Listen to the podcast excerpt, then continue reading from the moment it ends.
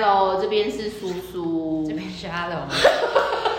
还是我没有叫你龙龙？不要，拜托，谢谢。好，欢迎大家回来收听我们的 r o l e s Academy。但因为听说诗诗录节目从来不停的，所以他应该也不会发现我对狼照。但是程序就是程序的上一集的话题，虽然就是后面觉得一度觉得很沉重又很细，但最后有点温馨。希望就是大家可以有空来就是跟我们留言互动。但我真的觉得录这个节目也不知道谁在听。嗯，我觉得蛮多纺织产业都蛮低调，就是他们可能就是默默会听一下这样，但可能不一定发表自己的意见。因为我之前也是这样子的人，没有，因为我 private 在玩的，整个下载 download 数是我们的大概六七倍，所以我就心想说啊，新生哎，还有把 give 把 give 的安内好。那话拉回来就是说，我们这一集想要聊什么？因为上一集呢，就是有跟阿龙快速的，就是聊了一下他来方舟当掌门人，即将满一年。但是呢，就遇到就是纺织产业，就是接下来不知道要往哪里前进。但是毕竟呢，我们还是希望就是方舟 concept 或者就是在这边有机会发信的一些事情，跟现在其实也默默的国境啊，或者就是一些旅游的机会，慢慢就是要开放了。那阿龙反而一开始就是对于我们布料方舟那边觉得有趣以外，他应该也是三不时被我们的产地地图所迷惑。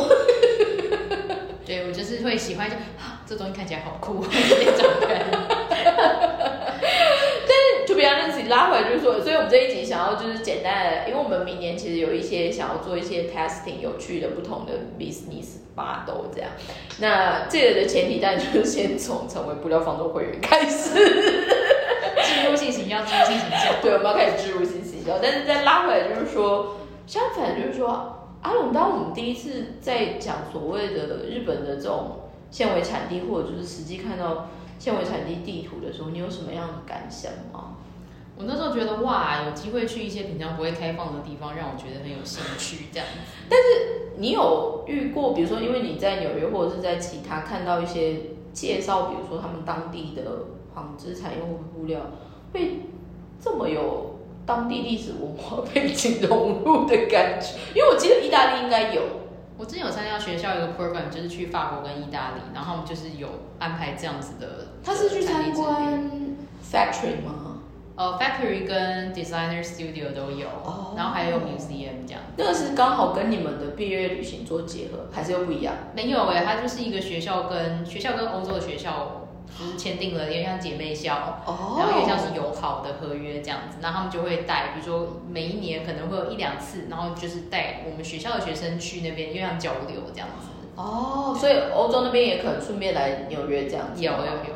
这个我觉得非常有意思的是，因为像其实产地之旅的概念啊，因为因为我的整个背景，我也没有实际去日本念过设计学校嘛，所以。我其实很多都是实际在工作上面有一些辗转，就会知道说哦，原来设计学校或者就是所谓设计之旅是什么样的东西。那这个很有意思的是说，我最后一个在的公司就是羊毛公司，那它其实是全球非营利组织，但是它是在推广推广羊毛素材。那那时候我就发现他们做一个很炫的东西，就是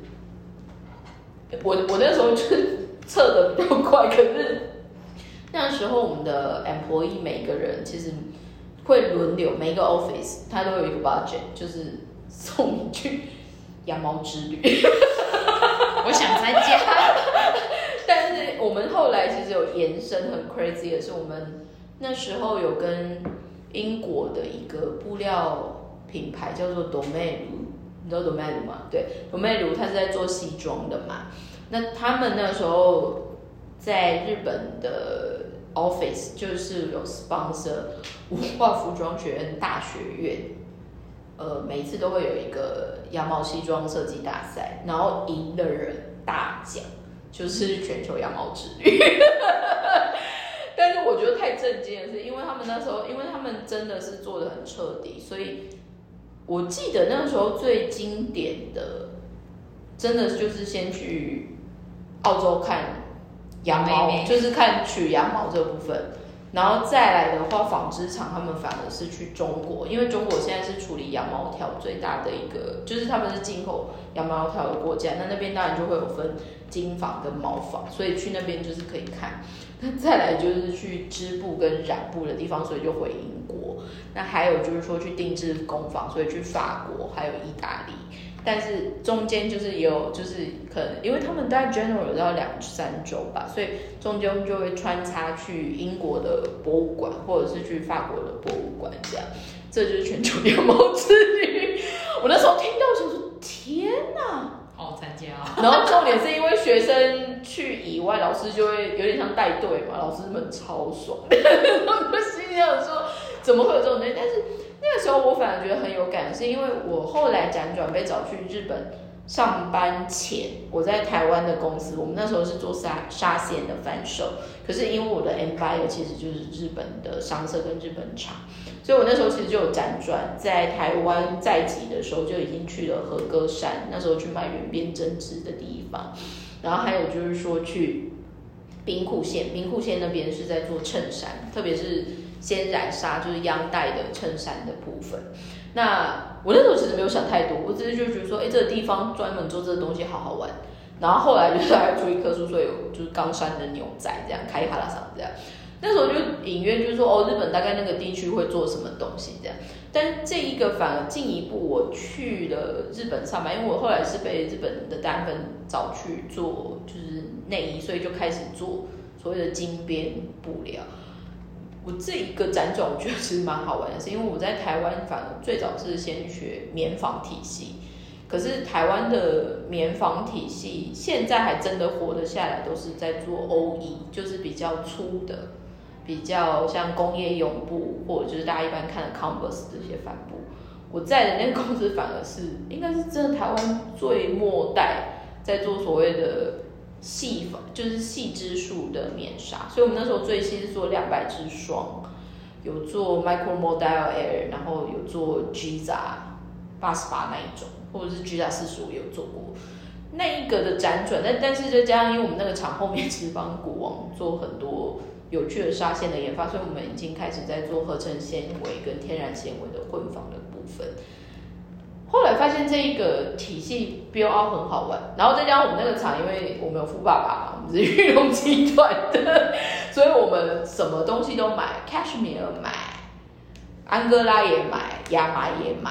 所以谢谢就是汽车业就这样，虽然我们是股东，我们是母公司，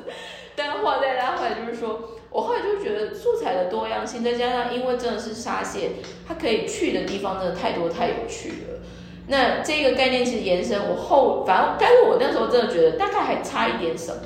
因为台原对我那时候在台原，台原其实抢的是平织，然后再的话就是所谓的牛仔，然后还有一个部分就是说简单的就是运动类的一些圆边针织的部分。那这这一些这个体系里面，反而我最缺的叫做金边，但是因为我后来去大安分，所以把金边学起来。金边他再多送我刺绣跟蕾丝，哇！但是那个时候就是因为这样进单分，所以我那时候去的第一个产地反而是福井县跟石川县，在北边。北边那边就是我们现在讲这些金边，还有含刺绣，然后还有含蕾丝的部分。但是这一个 concept 整个完成之后，就开始启动了为什么我们会有纤维产地的这个概念，还有就是纤维的。地图，因为我觉得纺织产业很有趣，就像我们上一集有分享，就是说台湾其实现在 general 就是往运动跟机能嘛。那中国其实就是什么都有，可是因为它整个幅员辽阔，然后韩国也是，但是韩国就是有些时候你看它的布料风格，到最后如果你要走回比较实穿的 daily wear，它有些时候又不是那么合适。那英国基本上就是大量的。缩小就是整个规产地的规模的缩小，所以再加上它的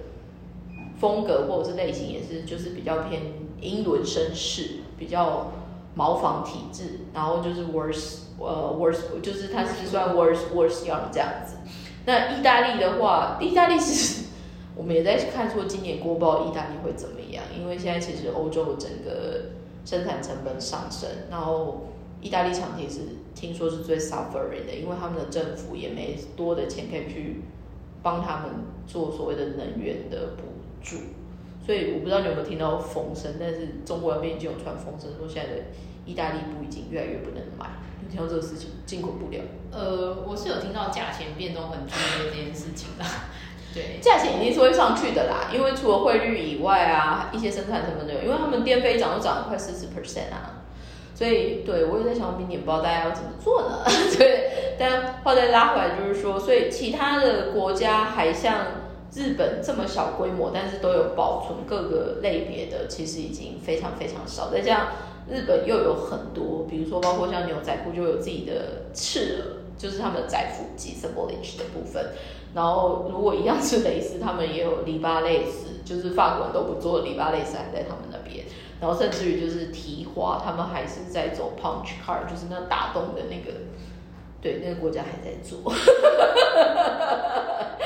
但是拉回来就是说，这一次我们我们明年就会想说要结合所谓的产地之旅。至于你那时候学校安排你有机会去看那个场，或者是体验那个东西，你觉得最大的刺激是？嗯，除了有趣之外，我觉得从就是因为毕竟我在出国正式念这个 degree 之前不是这个相关产业，所以我觉得我的就是我的认知就比较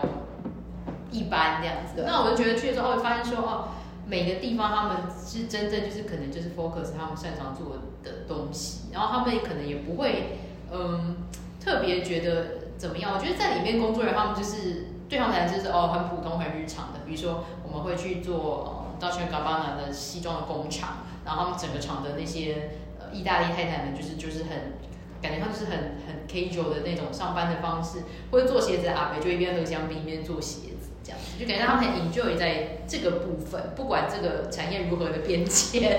对对，然后嗯我然后再来就是我觉得这他们还是有一定部分的保存这样子的。系统跟文化，当然，因为我回台湾之后，因为就 COVID 之后，我不确定现在这个还有没有存在。也许这个 program 可能就被迫终止，应该是被迫终止了啦，这样子。但还蛮幸运的时候，有参加过这样子的东西，然后大概了解说为什么这个地方，比如说法国为什么产蕾丝，那我们去选料运用的那个刺绣工坊，然后他们可能会有限度的开放我们。然后跟我们解释说，哦，这些东西怎么来的，然后他们是怎么运作，怎么样跟精品的品牌合作，就可以了解到一个比较全面的一个一个概念，这样子，就是比起就是可能一般可能我们只看到它完成的样子，因为纺织产业就是一个很长很长的产业链，那一般人可能看到是最后的样子这样。我很喜欢很喜欢举一个例子，跟外外国人在分享台湾的纺织产业，因为台湾。在海外的以饮食产业来说，最有名的叫小就是鼎泰丰嘛。那鼎泰丰的整个 system 其实就很像台湾的纺织产业，就是每一个人负责的部分其实就是很专精。比如说一样是做小笼包的，就有专门就是做皮的，然后也有专门剥虾的什么之类的。那这个东西其实它是在确保一个精准度，还有就是说怎么样可以把。人可能会发生的任何的问题的风险管理做到一个最好的管制，可是这个东西其实就跟我们刚刚像阿龙说你们去看的那一些之旅的工坊，我觉得现在很有意思的是，大家对于所谓的大量生产，因为要快速要好，反而就是会对于就是品质要求的很极端，嗯，但是反而对于手工西装。小量的，因为是人做，所以它的瑕疵点反而慢慢就是人做的嘛，所以应该的啊，因为就是手工做的东西，你知道吗？所以在这个两兆之间，其实我最有感的，这时候我要再偷偷植入心理心说另外一件事情，因为我们接下来就是大家不知道还记不记得，但是我们之前其实有做苏文棉大师特调，我们的第二波要来了。拜威这一次的那个打扮跟那个设计是阿龙做的，所以大家如果觉得不开心的话，就是可以就是我，对，就直接来我们官方赖，他会在上面对应这样子。我要签这样，fitting 还是怎么样这样子？但拉回来就是说，这个我我觉得很有感的是，因为我们第一波做的时候，我们那时候是用 Made in Japan 的风制，这一次我们其实拉回台湾做，那原因与其说就是成本考量以外，其实最主要的是。我其实是同时在吃台湾的比较小型的供应链，大家现在在做所谓的开发，还有所谓的呃小量生产的上面，到底是什么样的状况？就有点像是自己先跳出来做实验组的这样。但另外一个部分，我觉得还有一个有趣的发现，就是说，像我们一开始拿回来日本做的样子的时候，反而给台湾的厂商做一些分析，或者就是在说明的时候，我觉得很有感的是，反而我们第一次拿回来的时候，前期台湾限定的 staff 在看我们，比如说车的车工还是什么，他们反而是觉得怎么做那么丑，或者就是说怎么那么粗糙。但是后来我才进一步的发现，就是说给予这样的 feedback 的同事，他们其实后面就是他们，因为我们以前都是 Uniqlo 体系的，坦白说，在 Uniqlo 的体系里面，那样子的做法可能就是 NG 的。可是原因是，比如说，一样是做 Supreme 的 T 恤，好了，他们那边一做可能就是十几万件。那他所谓的完美是什么？就是回到就是说，怎么样把人做的这一个动作可以做到跟机器一样完美。那这个东西其实，至于我就是一个很大的刺激。可是相反的，就是因为我自己也知道供应链，还有就是所谓的产地，还有就是到底人要比较优雅的做好一件事情，到底会有什么样的好处跟坏处的，以后再 来发现，就是说让大家有机会可以去了解第一线的那个状况，还有那个感受，其实蛮重要的。那也不是因为就是说哦，所以这样子他就可以偷乱乱做，不是，而是我觉得现现在这个社会，我们其实多了很多便利的工具，然后那当然财富累积好像越来造成很多所谓的社会贫富悬殊这一些东西先撇在一边，就是人感觉应该是相对比较有钱跟有闲，但是我们反而变得更 harsh，在对很多事情的标准会要求的很何必呢？就是好像也没有比较有钱有闲就比较有幸福的感觉，你不觉得吗？嗯，不知道哎，因为老实说，我自己的标准可能跟普世社会有一点差异。但是也是啊，不然走回来不了广州做掌门人，真的。嗯，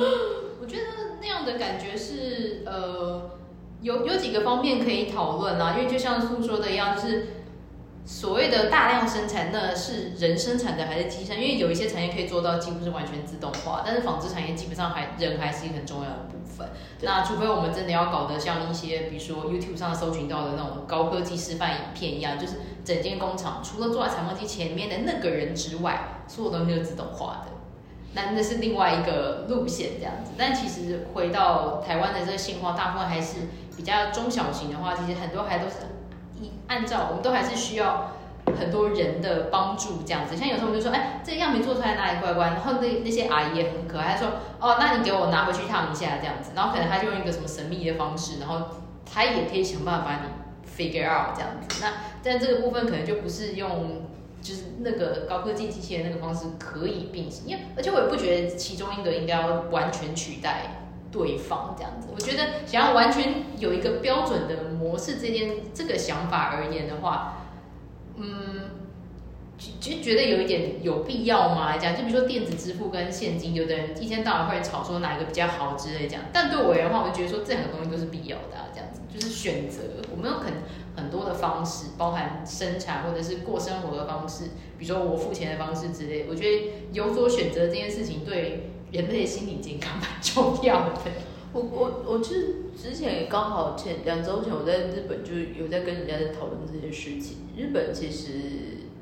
如果大家接接下来就是因为陆续开放可以去日本了嘛，但是日本其实的确因为疫情期间发明了，就是衍生出非常多包括自己结账系统或就是很多电子支付。哎，日本现在的电子支付的通整力就是到一个惊人，就是他可能在街上他可以收的东西，可能就已经超过半张 A 四了。然后我就心想说，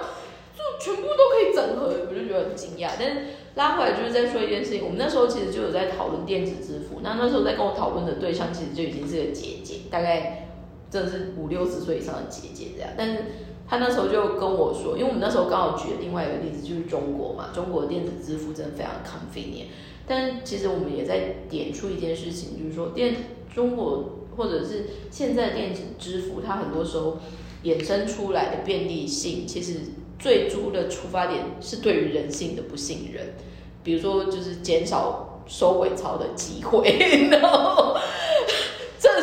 真的最真切的故事。然后还有再来，就是说怎么样运用现代科技。好像看自己让大家更方便，但是说出来你真的也是更容易被掌握。那日本有很多乡下地方，或者是日本根深蒂固，为什么会走所谓的现金交易？有一个非常大的背景，是因为他们太多天然灾害，所以之前其实北海道就有发生，应该是暴雪还是怎么样，整个断电。当你只有电子支付的时候，哦哦。完全没有用。然后还有一个最经典就是三一大地震，我那时候其实印象非常深刻，是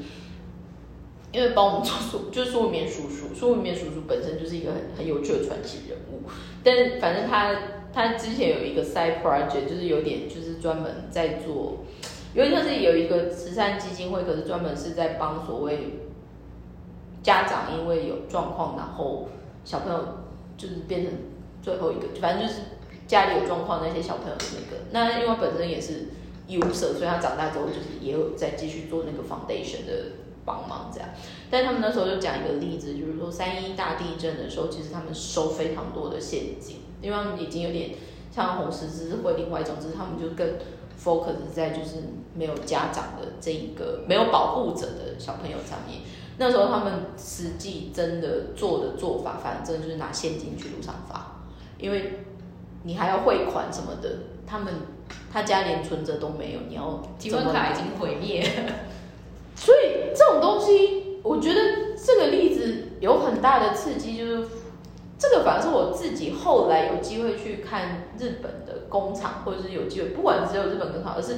当大家真的有机会去看所谓我们产业的生产现场的时候，你会有一个很震惊的那个感觉，你就会想说。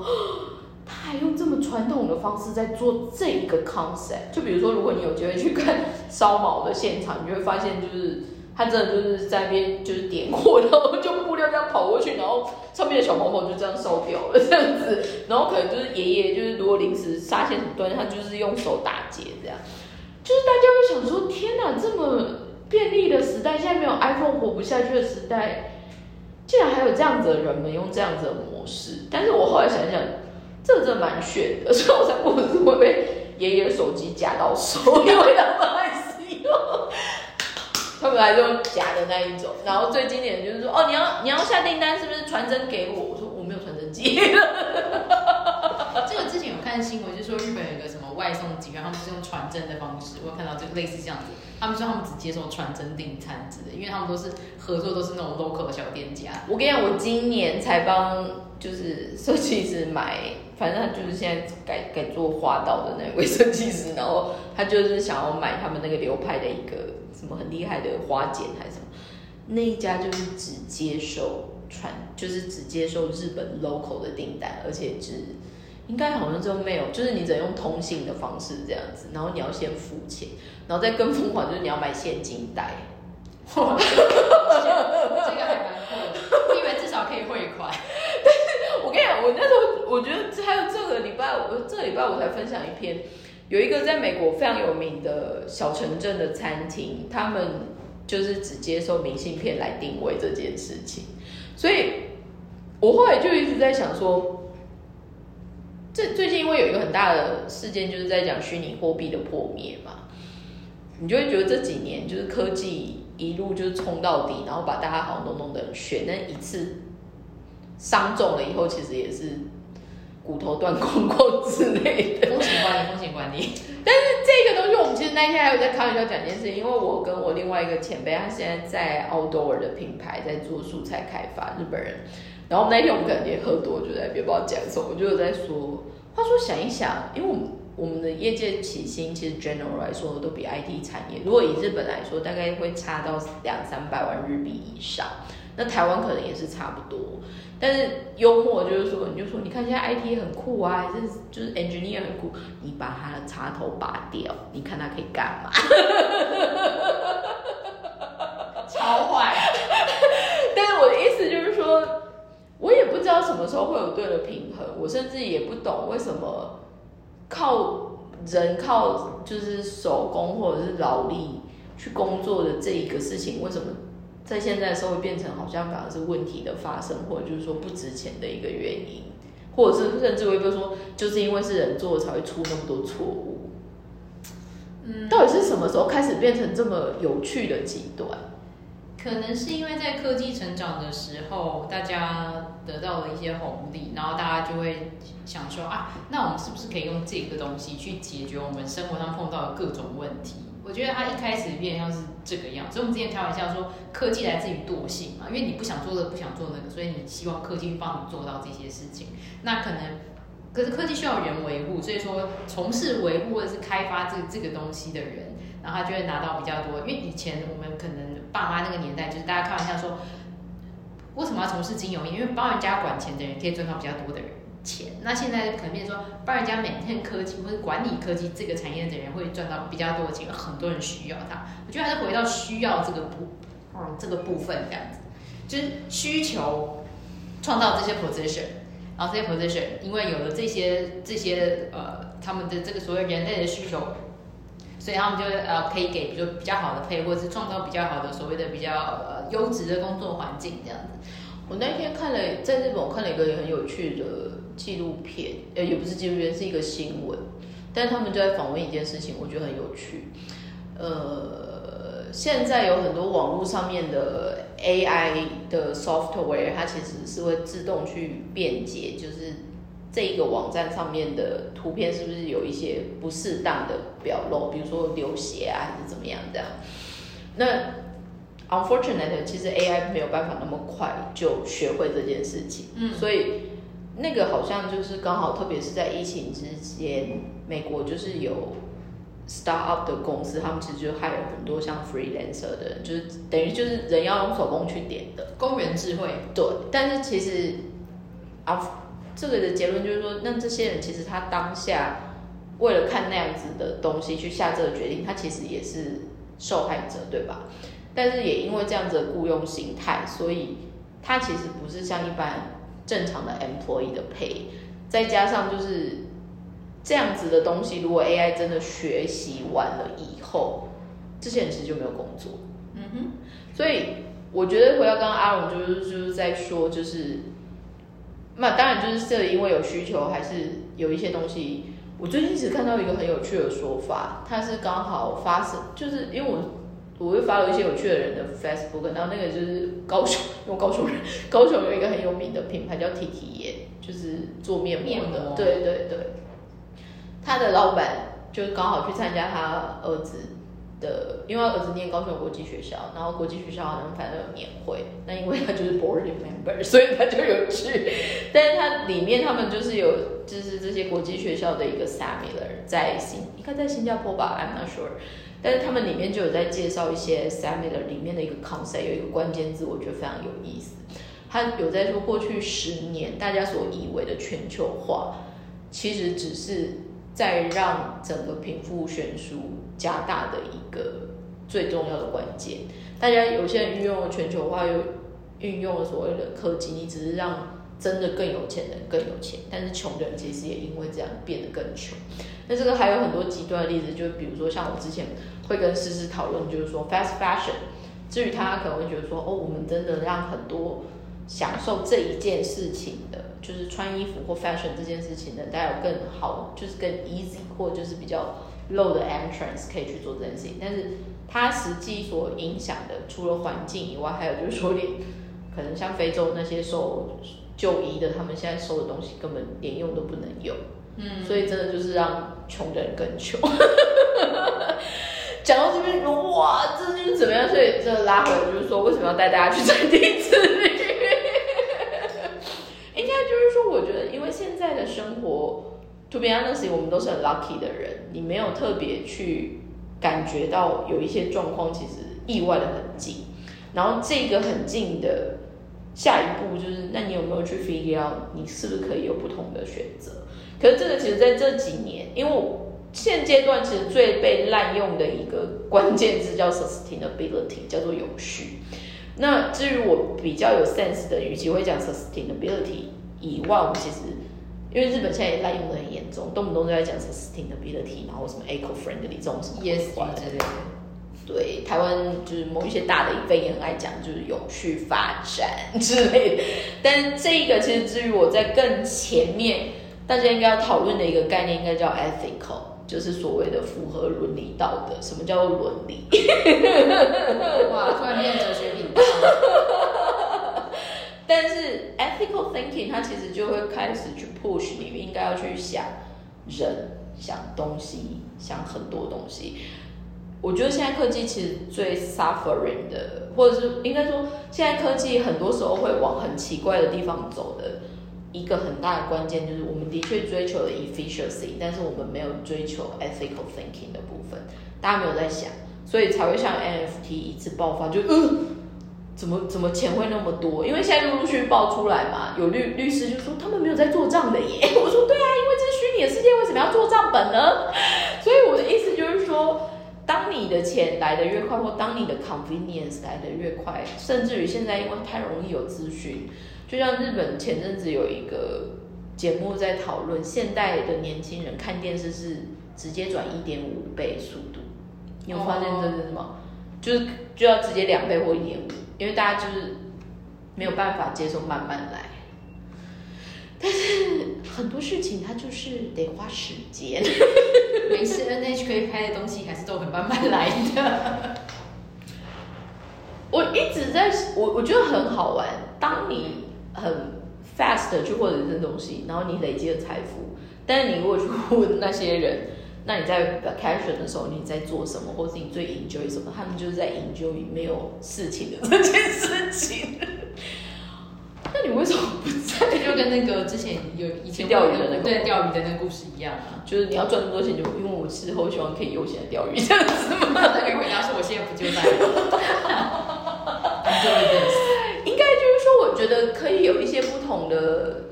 刺激跟选择，就像我其实上个月刚好去了日本的，我我我不会，它不是一个最大的产地啊，To be honest，他们是一个。曾经很危急的产地，它叫富士吉田，就在富士山脚下的一个地方。那那个地方，因为我们我现在有做那个地区的某一些的案子，所以就是蛮多机会可以实际真的去现场看，比如说染色呃染纱线的织布的。然后我们这次其实刚好有去访问，就是它是制图，然后最后变成就是 punch card，就是纸卡。By the way，纸卡这东西到底是什么呢？就是它有动跟没动，那代表二进位一跟零，没有那个大家就没有电脑，放尊重一点。它就是 before the computer，我觉得那个很炫。但那个东西，我觉得那个产地其实他们后面开始做了一些不同的挑战，包括什么植物生活节啊，然后把他们以前是代工，可是他们现在就是发展更多的是自有品牌。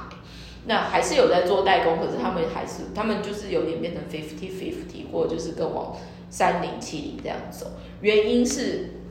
富士吉田之所以会开始做纺织产业的原因，是因为他们真的就在富士山的当地的说法蛮可爱，叫做裙摆上面。它不是就是像一件裙子嘛，它就在裙摆中间，所以它标高，他们那边海拔大概已经是八百多公尺。那再加上因为他们真的就在富士山。所以他们的土壤本身是没有办法做农农作的，所以他们为什么会开始做纺织？原因是因为没事情可以做，闲了，养不了牛，种不了米，你想到的一般的第一级产业那边都不能做，畜牧啊什么都不能做，所以后来就想说，那我有机器，买机器来，然后人就有工作可以做，所以他们才开始做自己的房子。可是那一个地方，他们开始做纺织，做还蛮多，就开始往内里部。像我现在客人就是专门做高级提花的内里部，现在是做央带的部分这样。那这个东西其实也面临到，就是说日本在六七零年代很多外来便宜品的取代，所以当地就是越来越惨，越来越惨。那他们反而那个地方，我觉得非常有趣的是，他们开始。整个真的改头换面的最起先反而是当地的乡公所的一个人，但是他们家还是如果没有记错，他们家应该就是也是相关产业，可是他们家自己歇业了。那他就会想说，但是如果我们这个城镇没有自己的产业，又会只能大家人口外就不能去。那坦白说，其实他们那边其实真的靠富士餐吃就吃很好了，只是我觉得日本在这方面还是会去 figure out 可不可以做一些真的有实际的 output，所以他们在开始导入了包括这种植物生活节，那还有包括现在的这个 moment，他们在办一个有点像是奈湖内海艺术季的山的 version，因为奈湖内海艺术季是海的 version，right？所以他们现在是做山的 version，这样然后运用非常多布料来做。就是 display 的部分，就会觉得很有趣。可是后来我就会想说，去旅行或者就是去现地看这件事情，回到刚刚阿荣就是说，当你身为这个产地的一份子，或者就是说，当你身为这个产业的一份子，或者就是说退一百万步，你只是一个消费者的时候，它其实会变成是一个你在做你自己。跟这个产业不小心有接点的那个消费行为的时候，你可以做一些不同的选择，就是一样说要买衣服好了，你应该要买怎么样的衣服，或者就是说你一样是在做一些部分的时候，你是不是可以多想一步或多画一个 costing？可是你这个 costing 其实对于你自己或对于你所知道的人事物是有帮助的。突然觉得我们这个频道要开始走星海罗盘的概念。怪怪的怪怪的嘛，但是我后来我在金台园第一年，我遇到一个非常有趣的人，他是日本人，然后是那时候台原厂请来的技术人员的指导，但是他的前一份工作其实在日本算一个最有名的做棉纱纱线厂的厂长，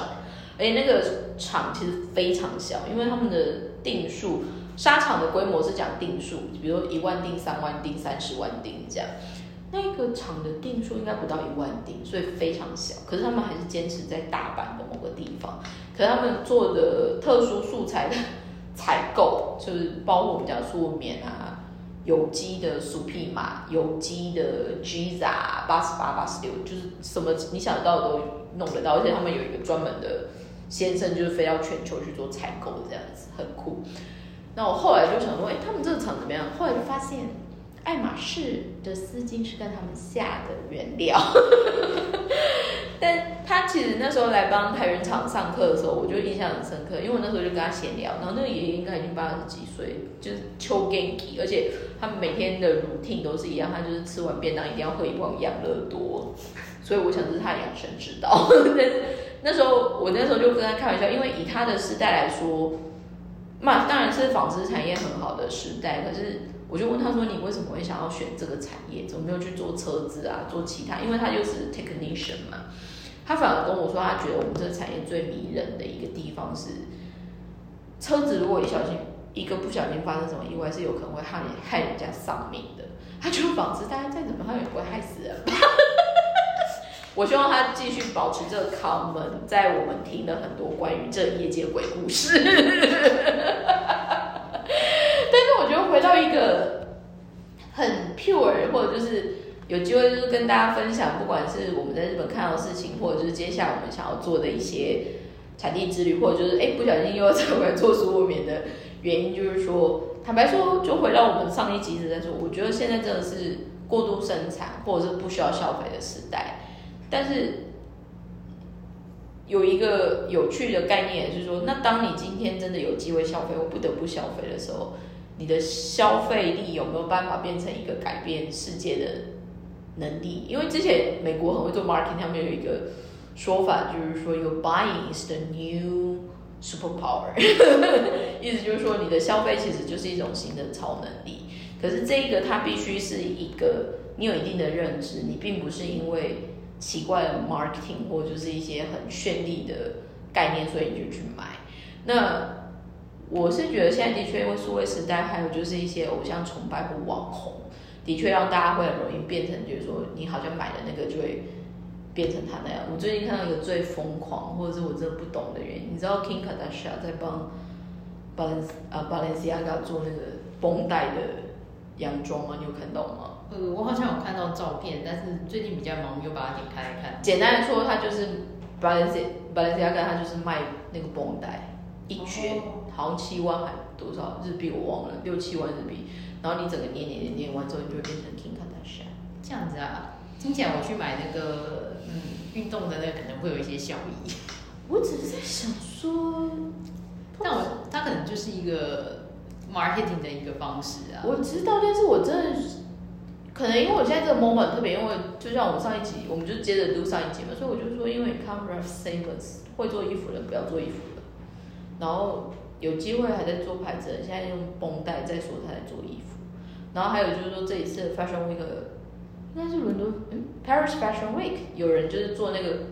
即即时喷绒的那个那个，就想说服装产业到底接下来会什么样的变化，或者就是存在的意义是什么？没关系，只要活着总会看到。但也不一定，因为二零五零年大家要去火星，所以就是我们在这边就是速速的跟大家就是说的，对我们明年就会更认真的，终于要开始琢磨，就是布料方舟的产地之旅试玩团，试玩团首发团。但是因为我发现就是有人三不五时就在下面留言说团费是怎么样，或者就是说什么时候要开团？不好意思，一切都要等你先加入布料方舟运动开始。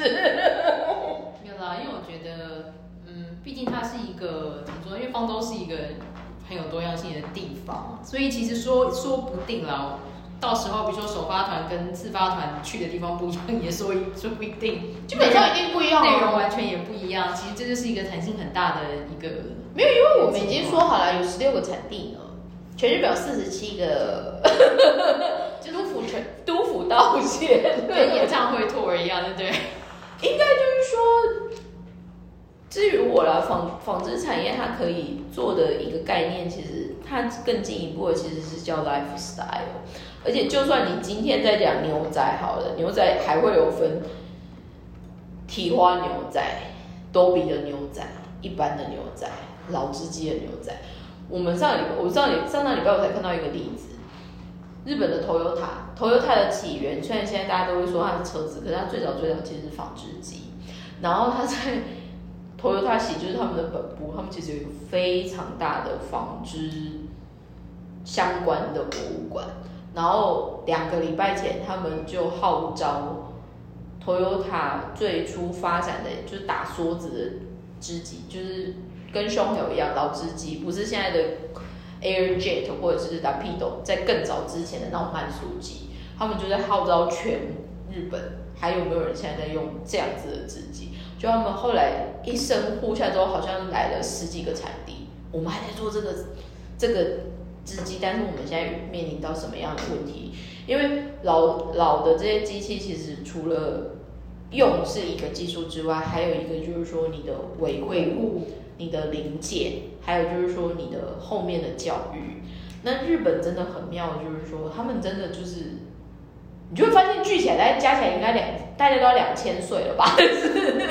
就一卷那边讨论，就说那接下来，接下来我要做什么？但是我这一次去富士吉田，我有发现很好玩，因为我刚刚有说有专门在做日文叫蒙嘎明，就是我们说 punch card 的那个，他们那个其实就是 suffer，你看那打动机好像就是很单一，对不对？每一个产地的宽幅其实不一样，所以我们后来去，因为富士吉田那边也是面临到，就是说不一定有那么多工作，所以听说有很多蒙嘎米西，就是可以画图的这一种，他们反而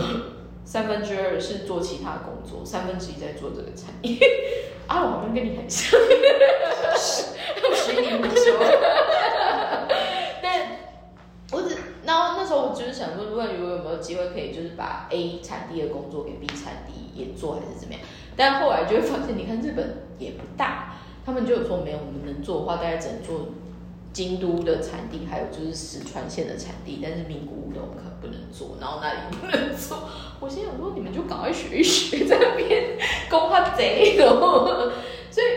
我觉得拉回到我们就是说，如果大家真的。有机会在考虑永久或者是持续发展这件事情，它有很多配套措施，还有就是它有很多挑战，它必须要是一个非常 long term 的概念。然后这个 long term 不是一个秀或者就是一个 event 就结束，它是真的要花非常长的时间在 study 这些事情。那我也不知道，就是这种时尚，我最近就会觉得时尚产业很喜欢就是乱用一些口号，或者就是我们喜欢做很 shady 的事情。但是很多人都会说，因为我们就是 shady 的产业，我只能觉得说，漂亮的外表很 shady，跟你有内涵这件事情没有冲突。但我不知道为什么大家都会用 shady 去把一切的那种不怎么样都变成一个理所当然。我觉得可能是因为。能吐槽的地方太多了，不知道该怎么解释。没关系，我们就一个一个来说明。